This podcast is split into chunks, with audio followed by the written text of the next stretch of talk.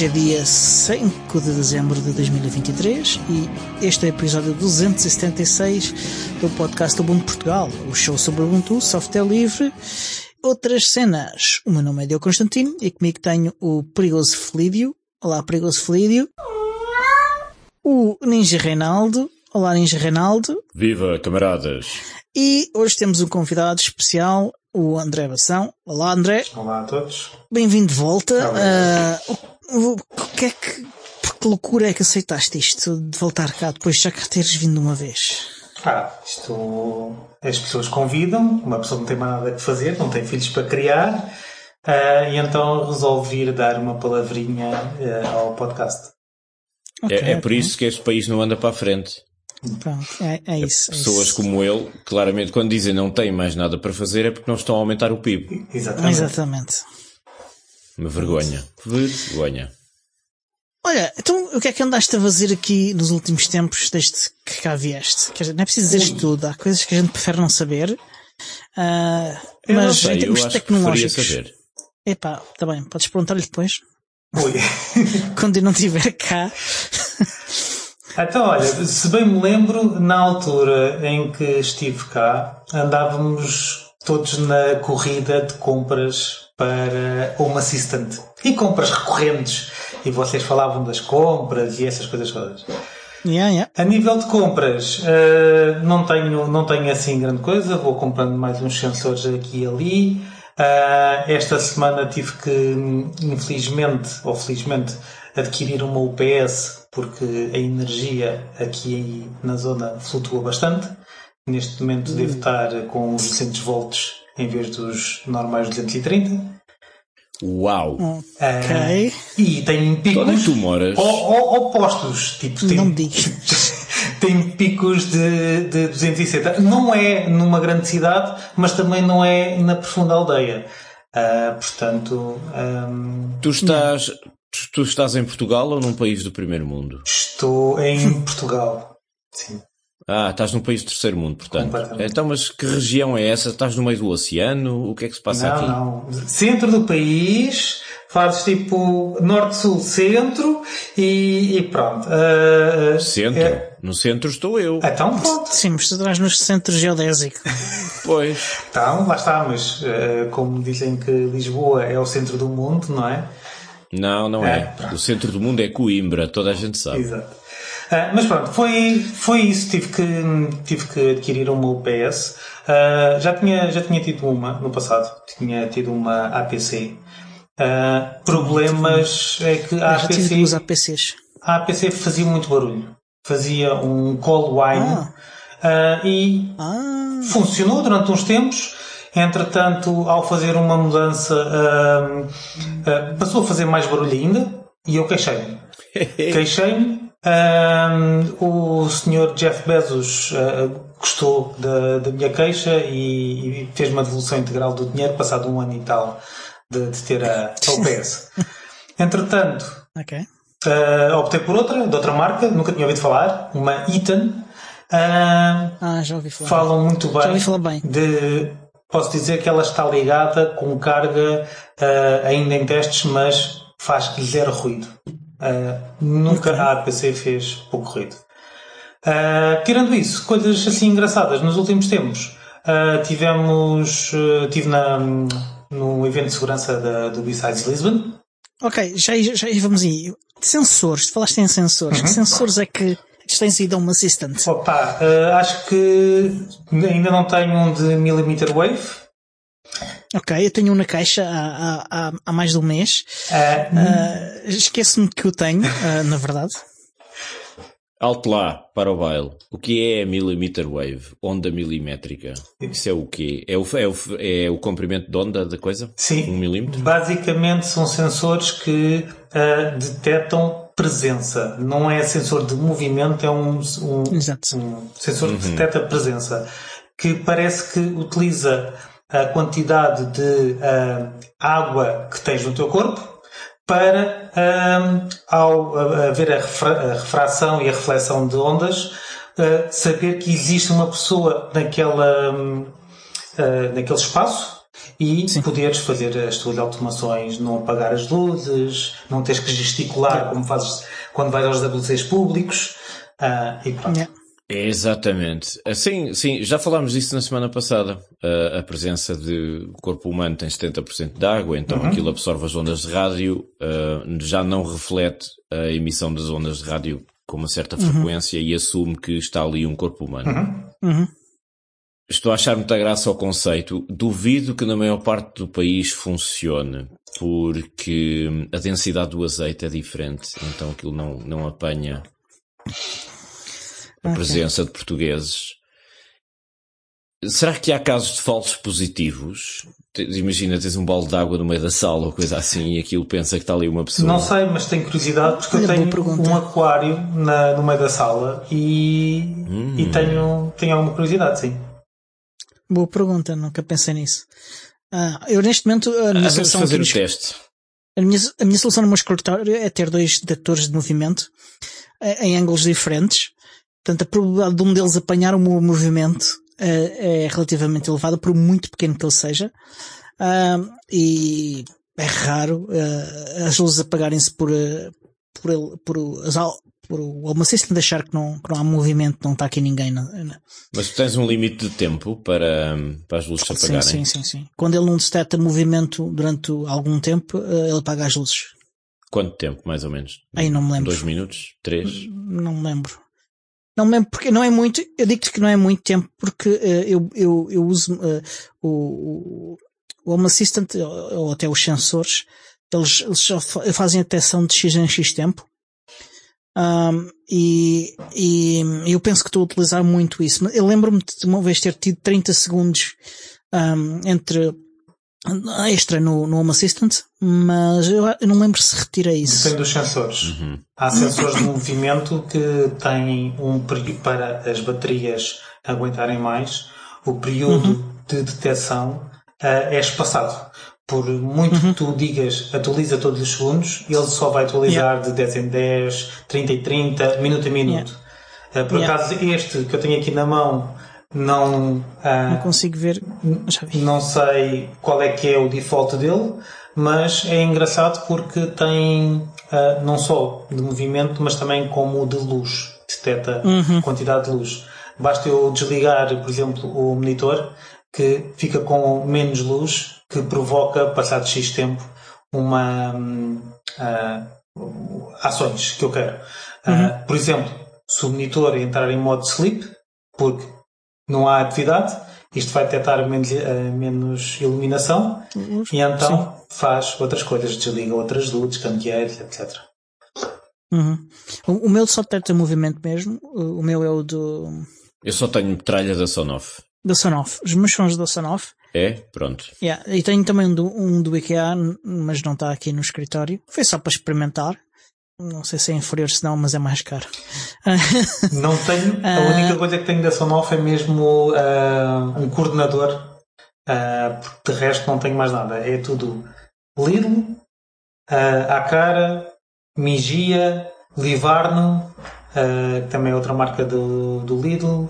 Tipo, qualquer uma. Tenho algumas coisas do IKEA, mas nada da Sonoff. O Lidl é o supermercado que tem a melhor relação qualidade-preço. Apenas no Lidl podemos encontrar os produtos com a maior qualidade a preços convenientes. Vá ao Lidl. Tudo para si. Olha, mete a cunha e diz aos senhores para lançarem a loja online em vez da malta yeah. ir toda a correr, a desembarcar tudo o que lá está, para yeah. podermos comprar baterias ou mesmo acessórios para, para automação, porque atualmente não aparece nada no, nas lojas. Ah, já testei. E ferramentas da Parkside, não te esqueças das ferramentas sim, da Parkside. baterias acima de tudo. Queres comprar uma bateria para uma Eu... ferramenta que tenhas antiga? Estás na mão. Pois é, pois é, tem que ser compatível. Boa ideia, senhores do Lidl. Eu depois tenho um recado para vocês, mas fica a notinha, está bem? Depois falamos do. Passa-me o cheque. Tenho uma pergunta para vocês em relação àquela coisa do sensor de presença. Hum? Isso tem que estar ligado numa tomada, certo? Não é a bateria?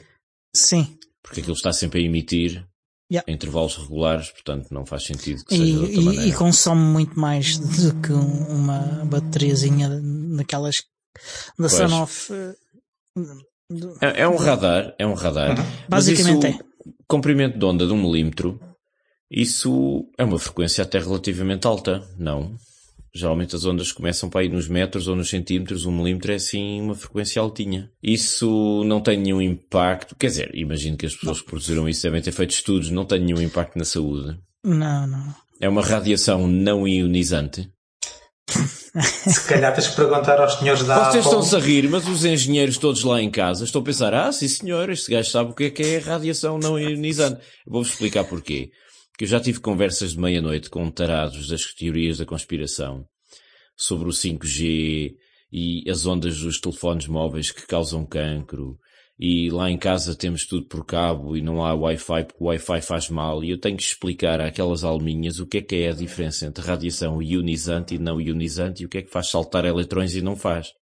Mas é como falar para uma parede porque o pessoal não tem literacia científica, então Pronto, pois. isto foi o rente da semana. mas, mas tens de perguntar à Apple porque uh, há pouco tempo saiu umas notícias que um determinado modelo de iPhone uh, estava a enviar mais radiação do que era suposto.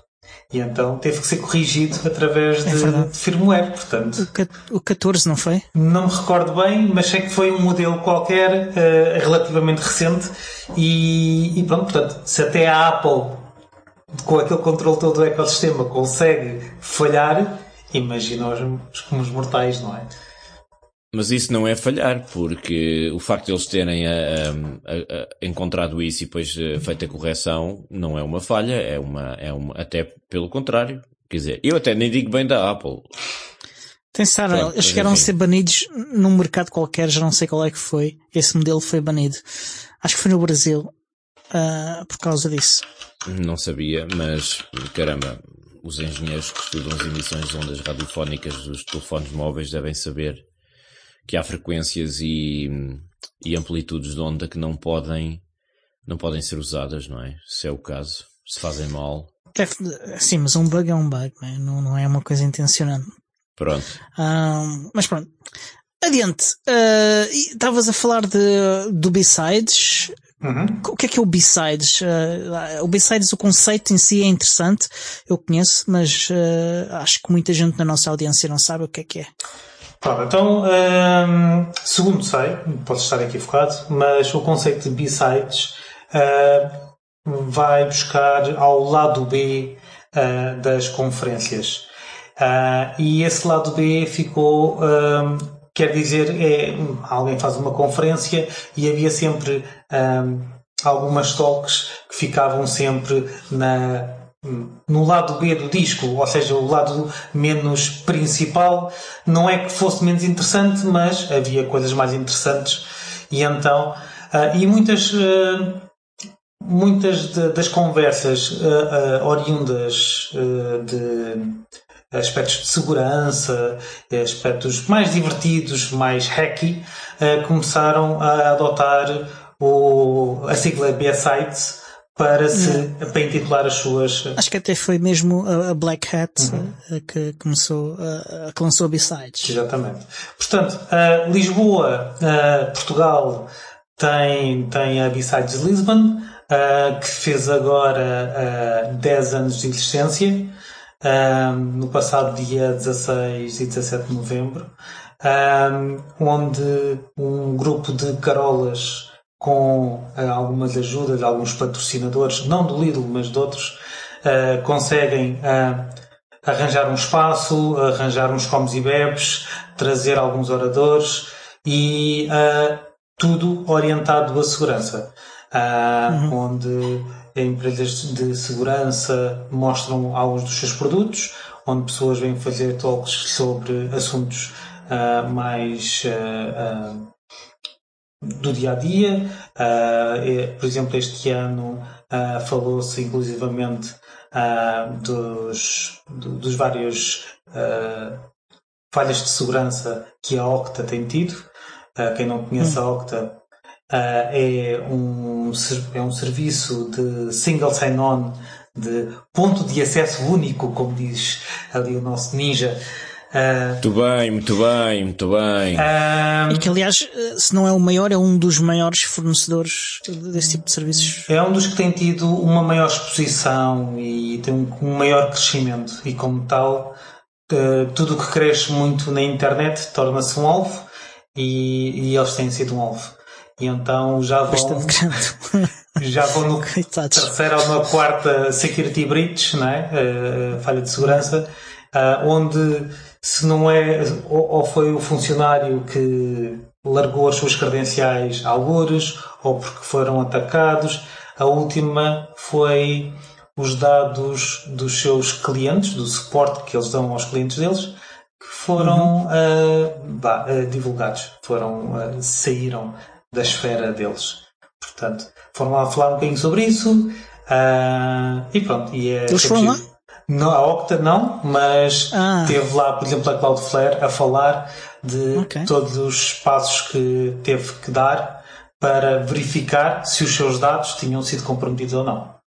Kind of Cloudflare já agora, por curiosidade? Epá, não sei dizer. Se procurar um bocadinho, uh, já te digo. Epá, não. Se não sabes dizer é porque não, não é aquilo que tu pensar. Ok. Porque, curiosamente, o, o CTO da Cloudflare é português. Sim. Uh, Celso Martinho.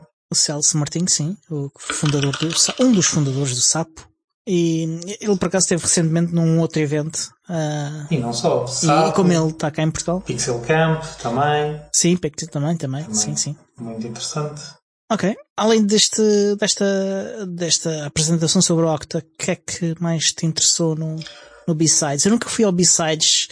Uh, já tive muita vontade de ir, uh, ainda tenho, mas ainda não foi deste ano que eu fui. É assim, eh, existe, houve várias, várias conferências diferentes, eu não pude, não pude assistir aos dois dias de conferência, uh, mas nos últimos anos tem havido a participação de uma pessoa que também está muito envolvida na comunidade de segurança em Portugal, que é do Pedro Umblino, uh, que é um, é, na minha opinião, é um dos hackers mais porreiros uh, portugueses, porque ele uh, resolve pronto, fazer estas coisas. Isto é um, foi o badge deste ano, em que ele simplesmente, em, no espaço de, segundo ele, dois ou três meses, ele uhum. construiu 600 unidades disto para os participantes da, da conferência. Queres descrever para quem não está a ver o vídeo em que é que isso consiste yeah. e qual é o aspecto? Pronto, o, yeah. o, o, badge normalmente nas conferências costuma ser um cartãozinho que se mete ao peito. Uh, o Pedro Umblin, há cerca de, pelo menos nos últimos dois anos uh, de conferência, tem conseguido fazer um, um badge um, uh, físico isto é um circuito integrado que ele construiu de raiz. Tem um formato de um X para, o, para os 10 anos, para comemorar os 10 anos da conferência e uh, tem, liga-se por USB para carregar um pequeno capacitor que isto tem, tem um ESP32 integrado uh, e um pequeno ecrã. Depois tem um, uns pads, basicamente, uma espécie de touchpads, que uh, ao tocarmos ele começa a fazer algumas ações.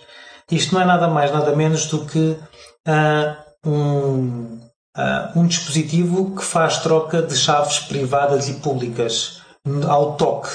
Portanto, ele quis okay. criar, obrigar de uma maneira engraçada, através de, de gamificação, que dois crachás destes, dois badges destes juntos, uh, quando se tocavam um no outro, faziam a troca de uma chave pública e de uma chave privada e de X em X tempo enviava as comunicações para um servidor que eles tinham. Portanto, quanto mais uh, toques, interações havia, maior era a pontuação, uh, até alguém ganhar alguma coisa. Uh, o, o, ganhar são sempre coisas muito simbólicas, mas, mas pronto, acabaram por fazer um, um, dispositivo engraçado, serviu para o dia da conferência para se brincar, mas ficamos com uma plataforma para brincar em casa com o SP32 e fazer algumas, algumas brincadeiras. Posso só pedir que mostres o condensador para a câmara? Isso é uma coisa gigante. É, é porque é a única fonte de, uh, alimentação. de alimentação que isto tem.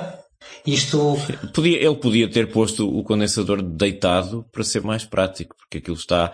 É, imaginem um X com um pauzinho assim para fora. É ereto. Queres tu dizer? Esticado. Eu, eu, não, eu não disse nada, foi ele que disse. O Diogo está a abanar a cabeça, mas juro que não fui eu desta vez. E aquilo é, aquilo é enorme. Mais uma vez, o Diogo é que está a rir. Mas olha, qual é a voltagem à paragem disso já agora? Diz aí. Uh, não, creio que não. Mas isto é, é, coisa pouca. Uh, uma, uma, colocar uma bateria aqui uh, tornaria o dispositivo muito mais caro.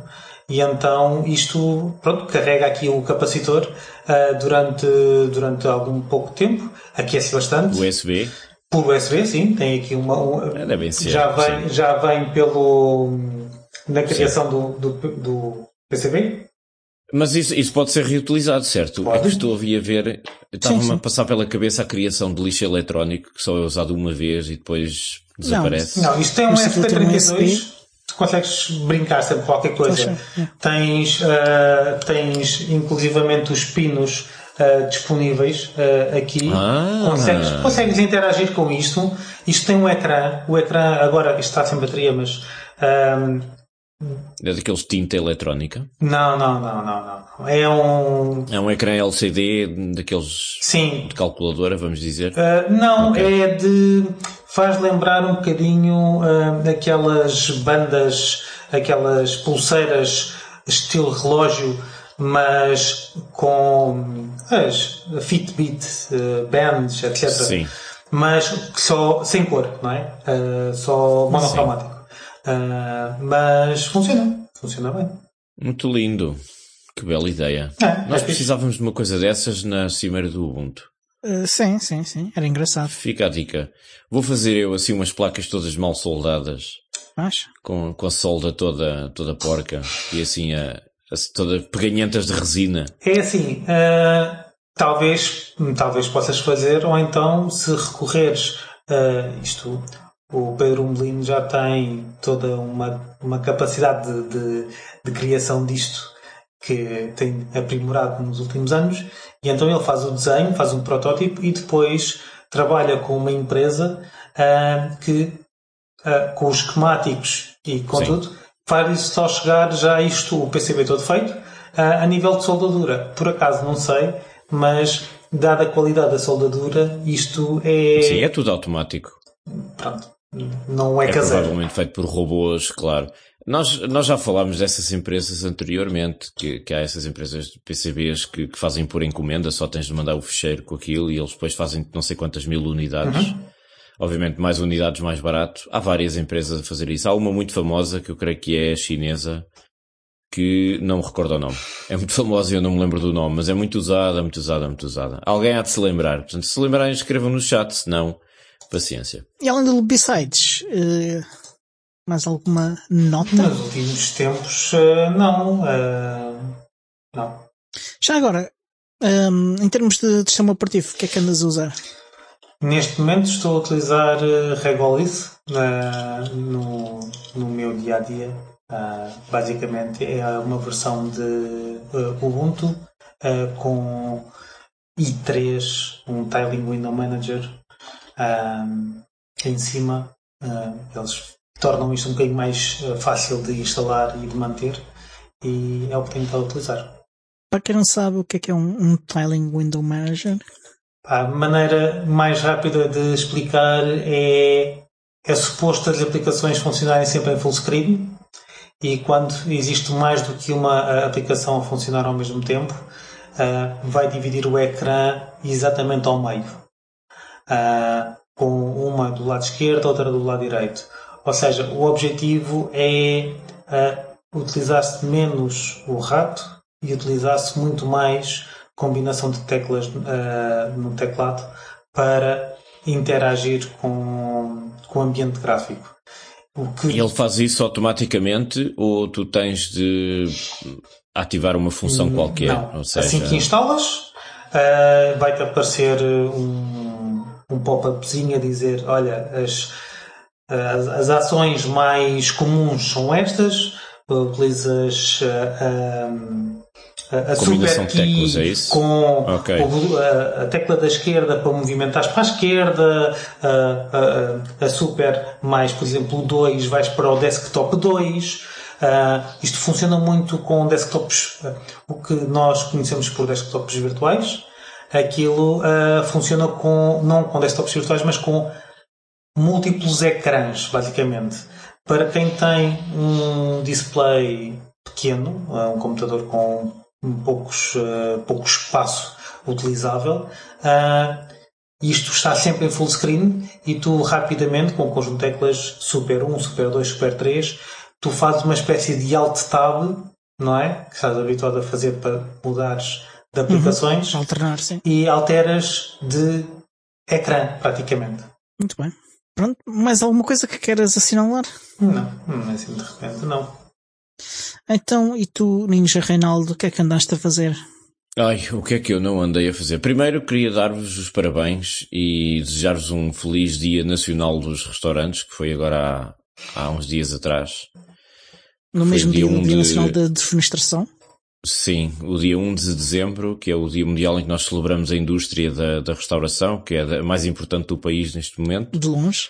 Tudo o que é que é um e gato abre um restaurante, os turistas adoram, nós fazemos aquelas coisas tipo pastel de bacalhau com queijo da serra, aquilo tudo. Portanto, é a indústria mais importante que temos. Aquela coisa dos unicórnios, as tecnológicas, que, pá, isso é tudo lixo. Nope. Isso não interessa para nada. O que interessa é caldo verde e bacalhau. Portanto, feliz Dia Nacional da Restauração.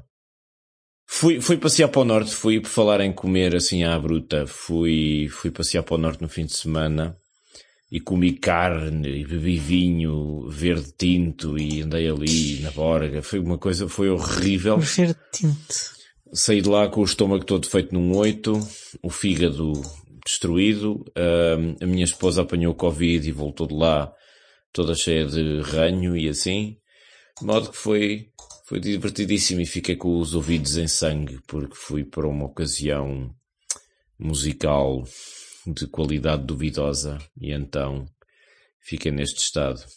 E, e pronto, e, andei, foi, foi um fim de semana bem passado e tal, foi o que andei a fazer. E, e ainda vim de lá a falar com, com a musiquinha, porque quando eu estou lá em cima isto pega-se, depois eu começo a falar como eles. E então venho para cá para baixo e as pessoas, olha lá, tu não eras daqui, eu daqui, não, sou de lá de cima.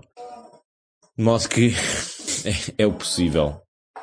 De resto, não fiz muito mais, não fiz muito mais. Estive a rodar o, o Pixel 3a com, com, com Zenial e a bateria aguenta-se bastante bem. Estou contente, finalmente, uma coisa que funciona. E vocês vão-me dizer, mas olha lá, oh Ninja Reinaldo, então mas vais ter que mudar para Focal, que isso o Zenial é velho, já não serve para nada. E eu digo, olha, eu quero é que vocês vão porque eu preciso que a bateria funcione. Prontos. E se o Focal não resolve isto, mudo-me para, para outro sistema operativo. Temos pena. É vida. E qual o outro? Como, ou como dizia o Alfred, just deal with it. E que outro sistema operativo? Talvez Lineage. Ah, talvez Lineage ou essa, ou coisa assim. Hum. Porque de resto também não estou a ver mais nenhum, não é? Não, não vou usar Android com coisas da Google, não vou andar a usar nada disso. Grafina OS nunca experimentei. Agora que já não tem um Blade a, liderar. Então, e. Ai, que, que mais línguas. E do e Foundation, não? Não é um bocadinho a mesma coisa que o Lineage, quer dizer, é uma espécie de Android, mas um, personalizado com as coisas lá deles. Também é uma possibilidade, é uma possibilidade.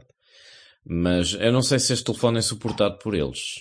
Não tenho a certeza. É o problema de tudo que é. De depende. Depende da versão. Se eles tiverem, se calhar se eles tiverem uma versão mais com um kernel mais, mais recente e essas coisas todas, talvez vá por aí. Tenho que ver as ofertas. Para já, estou com o Ubuntu Touch porque eu quero usar o Ubuntu Touch. Mas se eu de facto, se o Zine ele ficar para trás e o Focal não resolver o problema da bateria uh, a ser papada com, com demasiada frequência, vou ter de vou ter de, de fazer contas à vida. Portanto, é, é isto. E disseste que é o Pixel 3?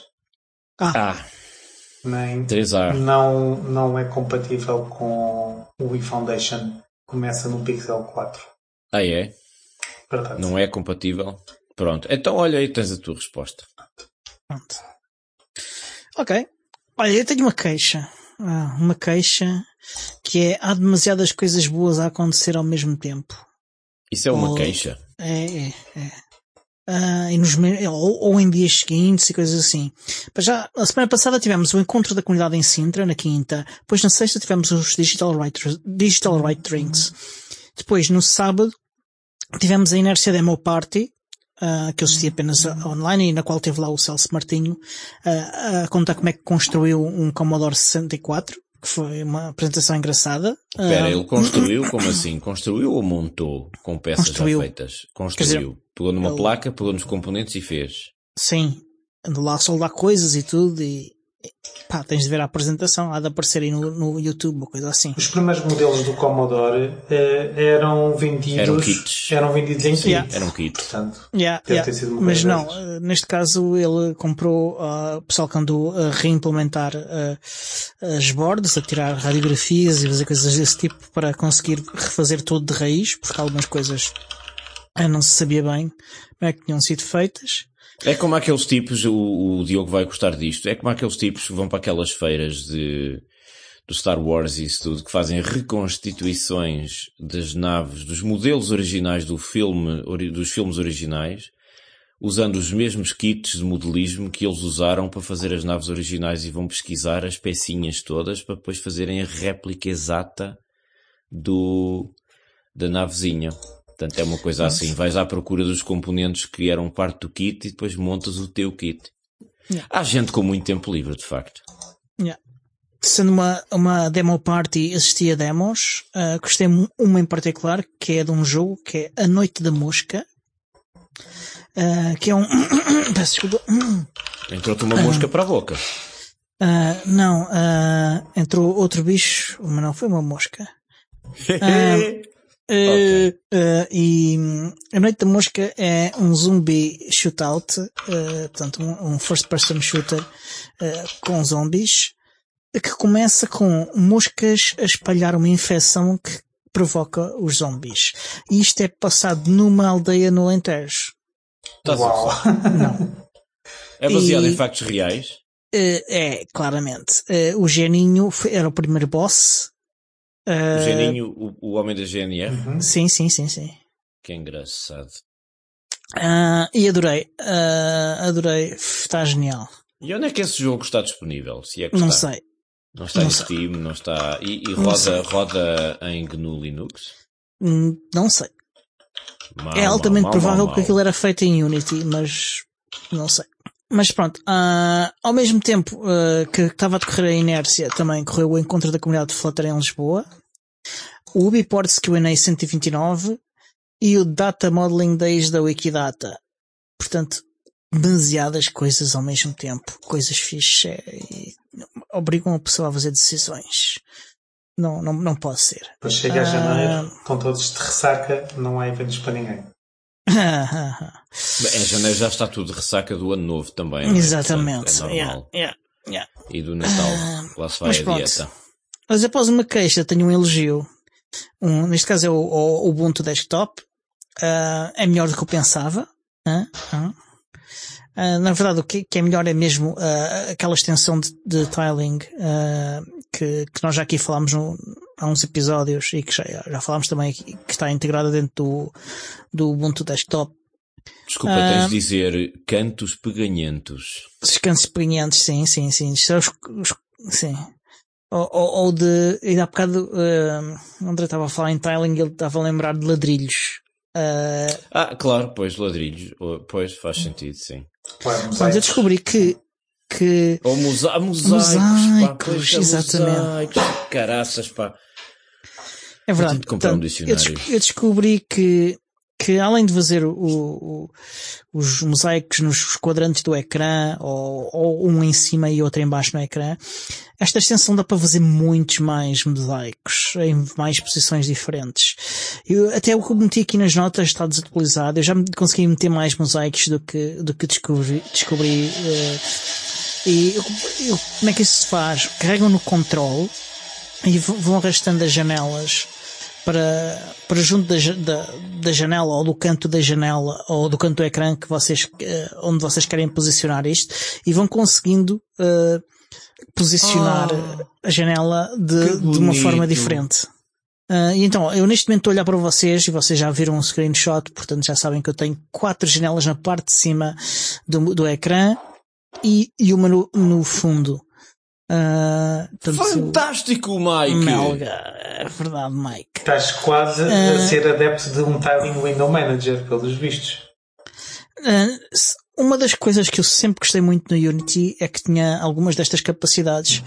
Há mérito em utilizar uh, esse, esse, paradigma uh, para, para alguns, algumas coisas. Sim, sem dúvida. Uh, Por exemplo, não, o não... Pop OS faz uma integração engraçada onde permite-te, uh, com um ligar de um botão, transicionar entre um desktop dito normal, GNOME, uhum. com um more, um Tiling Window Manager, não é? Não é total, Sim. mas dá para teres um bocadinho do melhor dos dois mundos uh, durante algum tempo, até perceberes de que lado do, do campo é que gostas mais. Se é... Ou simplesmente quiseres continuar a estar nessa, em cima do muro, uhum, uh, sim, ir usando claro. um ou outro. Uh, sim, aliás, o Cosmic, que é o novo desktop uh, deles, também é um, é um tiling window manager, acho eu. Está a ser implementado em Rust. E pronto. Isto para utilizadores mais avançados de, de desktops é, é, uma coisa super interessante um, e muito útil. Aumenta a produtividade um, na minha opinião. Mas para, para outros utilizadores que não, uh, é algo que os vai atrapalhar, é algo que os vai confundir, uh, portanto, é, é fixe. E, e, antes de me digam já agora que o Plasma faz isto, sim, eu sei que o Plasma faz isto, já viu o Plasma fazer isso, eu não uso Plasma, não vou continuar a não usar o Plasma. E é Mas, ó oh, oh, Diogo, o Plasma já faz isso. É verdade. Mas o Windows também fazia isto. Já... O Windows não faz tanto. Uh, os cantos peganhentos faz. Uhum. E faz uh, bastante melhor do que o, o do que o, o GNOME por omissão, na verdade. Mas também não funciona muito bem. O uh, macOS também acho que também faz, portanto... O macOS não faz por omissão. Uh... Não. Há pessoal que usa coisas adicionais para adicionar essa capacidade ao macOS. Tinha ideia que, uh, talvez não todas as funcionalidades, mas tinha ideia que algumas sim. Não sei se quadrantes, mas achava que havia alguma coisa pequenhenta. Uh, mas posso estar enganado. Pelo menos é o que eu tenho ouvido dizer eh, em podcasts que eu ouço de gente que utiliza essas coisas. Uhum. Uh, é o que eu tenho ouvido falar. Ao nisso, andei a instalar o OBS 30, que é a versão mais recente do OBS, software utilizado para fazer streamings para a internet. Uhum. E que uso para fazer o streaming para patronos aqui do nosso podcast. Como costumo, utilizei o, o OBS Portable for Ubuntu, que é a distribuição do OBS do, do, do INPI. Uh, e encontrei um bug na, na, na, na instalação de, de, dependências e que causava uma falha de segmentação na, no rank de, do OBS. Uh, encontrei a solução. Uh, coloquei no bug uh, que, que, abri a solução. Não fiz um patch porque dava mais trabalho que, do, que o tempo que eu tinha no momento para implementar como deve de ser. E talvez ainda faça, não sei, logo se vê. Mas e... explica-me uma Diz... coisa. Uh, é portable em que sentido? É no sentido de uh, arrancas uh, todo um sistema operativo que já tem o OBS ou é não. uma portable app? Não, uh, também não é bem uma portable app, uh, é, é, mais um binário um, compilado estaticamente. Okay. Ah, já podias ter dito que, que era um binário compilado estaticamente. Só que há extensões que ele tem, que têm dependências e que não estão compiladas estaticamente. Nada disso, essas extensões são compiladas estaticamente. O OBS em si está, as extensões não. Uh, e as dependências das extensões, e o problema estava aí. Mas basicamente o que isto faz é que tu consegues agarrar na folder que tens do OBS, copiar para outra, para outro, outra instalação do Ubuntu e, e, e, e, e, e, e tens lá o, o, teu ambiente todo, com as tuas cenas todas, com, com as tuas configurações todas, o que é bastante útil quando um, estás a partilhar com outros elementos da equipa, quando tens mais do que uma máquina uhum. em locais diferentes, uh, coisas desse tipo. Pergunta estúpida. Isso não é agnóstico em termos de sistema operativo, certo? Ou seja, não, se estás não. a usar aquilo em Ubuntu, não podes eh, meter noutra coisa qualquer. Não, não. É portable Pronto. for Ubuntu. Ok, ok. No entanto, no entanto, há pacotes uh, feitos para Fedora, uh, um, um Flatpak do OBS, que é feito com base no mesmo build que é usada aqui pelo, para Ubuntu. Isto é uma, neste momento é uma cooperação, uh, esta distribuição de, de, de, OBS é uma cooperação entre a comunidade Fedora e a comunidade Ubuntu. E Nix oh. também, porque, o, porque depois o, o, o Flatpak que, que é, uh, é, também usado em Nix. Que fofinho. Vamos todos usar as mãos e cantar. Kumbaya. Yeah, my lord. Ok. Um, Além disso, uh, o, o IoT e o Home Assistant, que já falámos aqui no início do, do episódio, uh, está a melhorar uh, a minha saúde, ou pelo menos a ajudar a não prejudicar a minha saúde. Mais? Sim, sim. Eu tenho aqui um, um detector de, de qualidade de ar do IKEA, ah. que é bastante Ah, engraçado. o tal, sim, andei a ver esse. Portanto, é o mais barato ou o mais caro? É que há duas versões. É um que tem um ecrãzinho. Uh, é o mais caro. Há duas versões, há um com ecrã e sem ecrã. Uh, e que mede a qualidade do ar. E faz muito barulho, era uma coisa, uma curiosidade que eu tinha, faz porque andei a ver esse. Não faz barulho nenhum, é que isso tem uma ventoinha para, para puxar amostras. Não nota, não noto nada. Um ventiladorzinho. Quanto é que isso consome? Não faço puta ideia.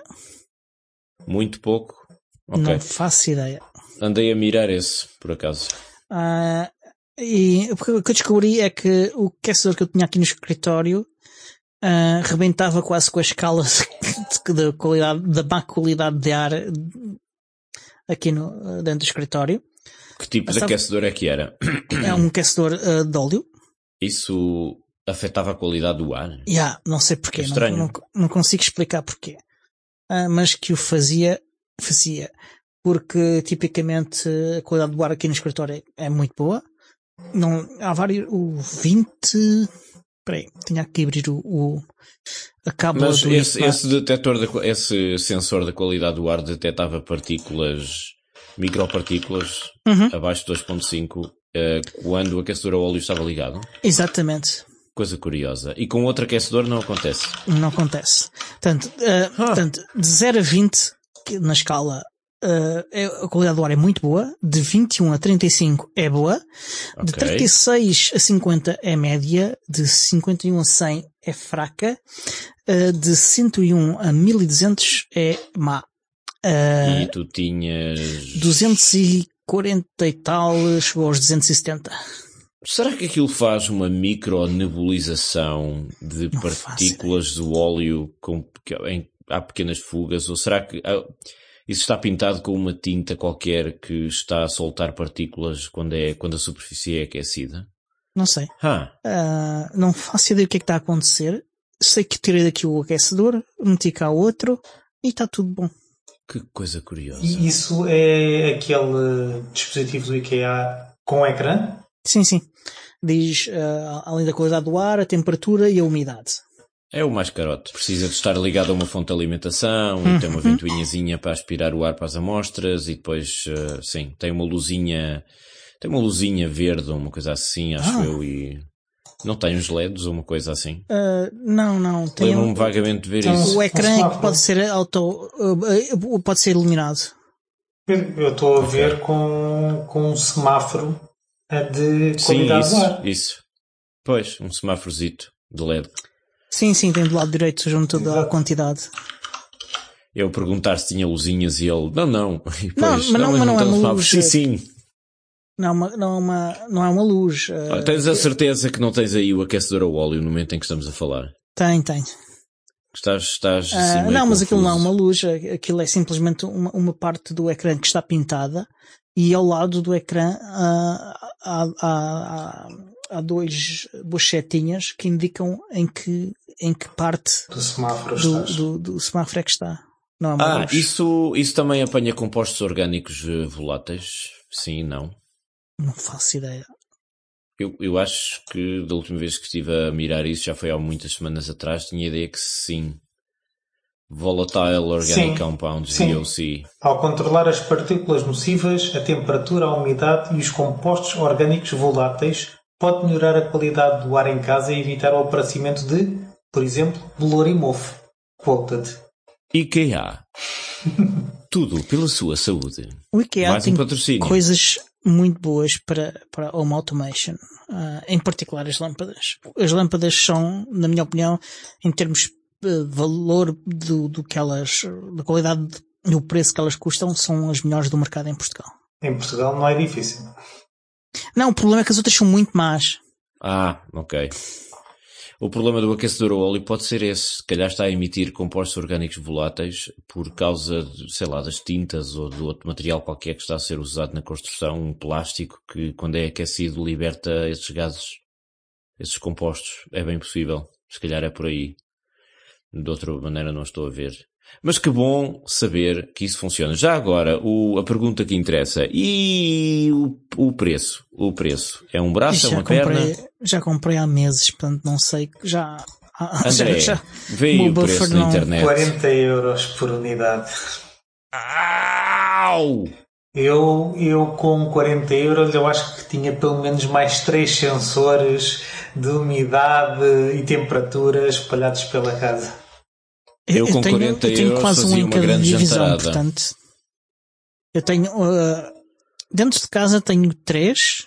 No exterior da casa tenho dois. Ah, espera, monitores de qualidade do ar? Não, não. Uh, Ah. Sensores de, de umidade, temperatura e.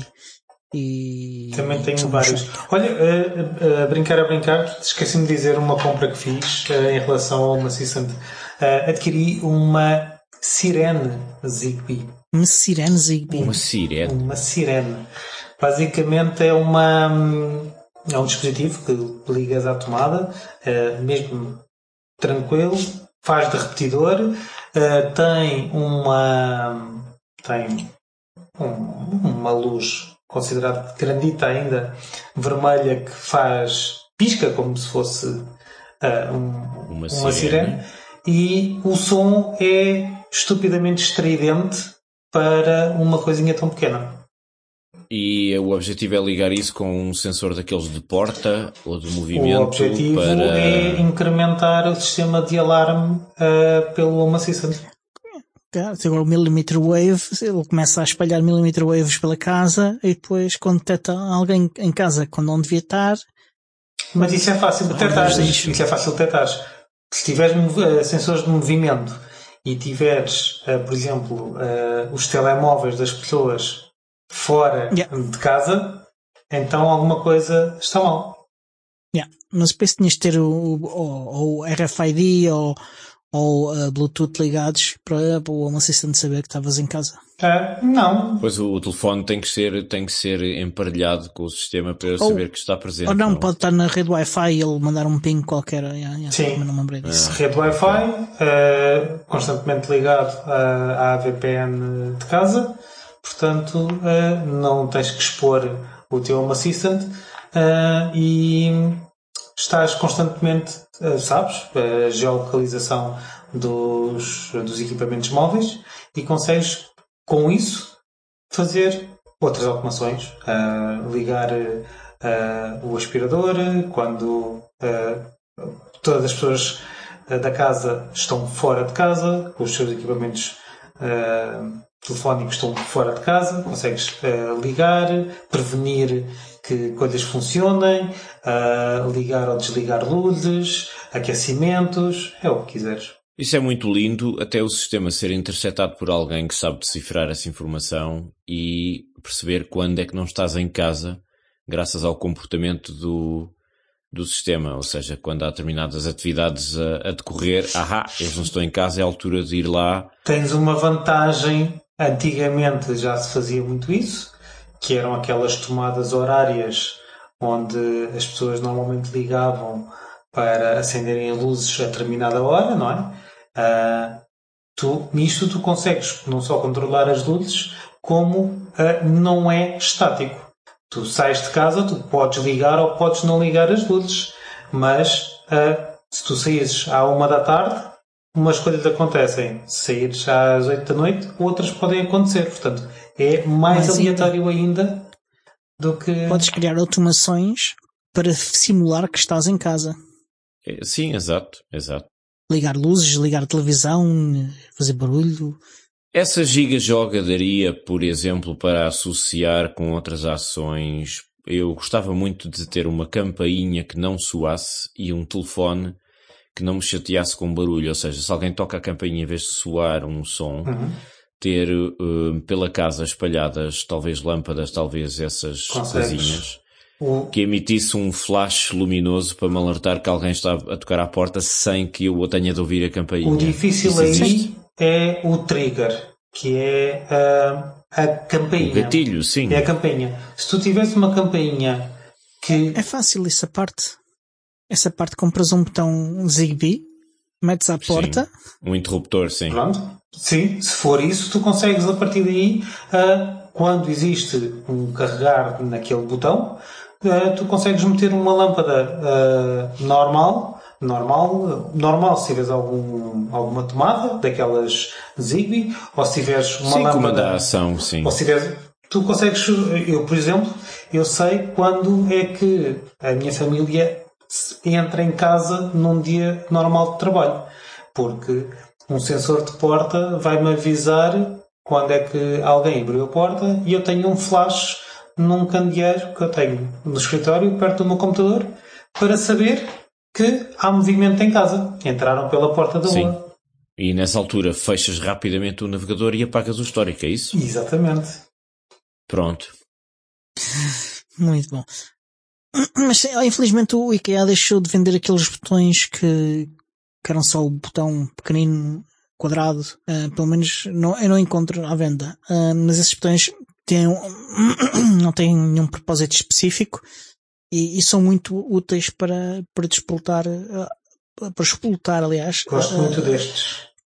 eu tenho outros, eu tenho estes. Mas olha, Diogo, Ainda bem que me dás a dica. Ainda não falámos do nosso patrocinador de hoje, Mauser, tudo para eletrónica. Na Mauser podes comprar botões da Sonoff que cumprem o mesmo propósito. Olha, pronto. Não, não sabia que a Sonoff tinha. Uh, eu gosto muito dos, da, dos do IKEA uh, e uso para ligar e desligar luzes cá em casa. Também uso estes que fazem mais coisas, que, que só aqui no escritório gosto de ter mais coisas, gosto de ter uh, luzes a pescar como se fosse uma sirene, coisas desse tipo de, de, um carro de polícia, ou a criar um ambiente tipo cinema, ou coisa assim de género.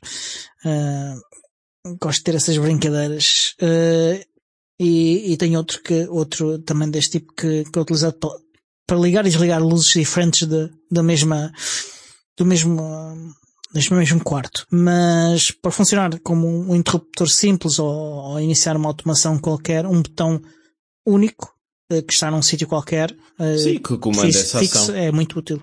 E, e, como é que se poderia associar isso a um telefone, por exemplo? Ao receber uma chamada, se eu tenho uma chamada a entrar, como é que eu poderia, por exemplo, acionar um flash de uma lâmpada para me alertar que há uma chamada em espera? Ah, isso existe? Há, há existe, uma, alguma existe. maneira de fazer isso? Tu, um, utilizando a, a Companion App, a app companheira do, do Home Assistant no, no Android, por exemplo, tu consegues disponibilizar sensores que estão no telemóvel que enviem dados para o teu Home Assistant. Por exemplo, se o telefone está à carga, se está é, é, durante uma chamada. a nível de, de entrar chamada, não tenho bem a certeza, nunca, nunca explorei essa, essa vertente, mas tu consegues expor muitos sensores. Tu, o teu telemóvel torna-se um conjunto de sensores muito, muito grande e tu consegues fazer sempre ações baseadas nesses sensores. Pois, mas ok, mas existe uma aplicação para Android para o Home Assistant, claro. Eu interrogo-me se será possível fazer isso com o interface do Home Assistant para o Ubuntu Touch. Que isso é que era o não. desafio, porque eu não creio que seja uma, uma aplicação nativa neste caso, é uma é um acesso web, acho eu. Não é uma aplicação oficial e só tem uma, uma parte muito pequena da, da funcionalidade. Pois. Não, pois, não, pois, não, pois, não, é, não, não, integra o teu telemóvel com, com o Home Assistant. Uhum. Ou seja, vou-me obrigar a passar para Android, é isso? Para ter essas funcionalidades malandros. Pá. Ou te criares tu a app que faz isso. Ah, claro, então eu, eh, com toda a minha experiência de código e de programação, de anos, anos, Algu 20 anos a programar. Assim. Toda a gente começa em algum lado, não é? No meu caso, seria começar mesmo, mesmo, mesmo, mesmo, mesmo, mesmo, mesmo, mesmo, não. mesmo, mesmo, mesmo, mesmo por baixo. Não serias o único caso. Talvez, quando eu for reformado.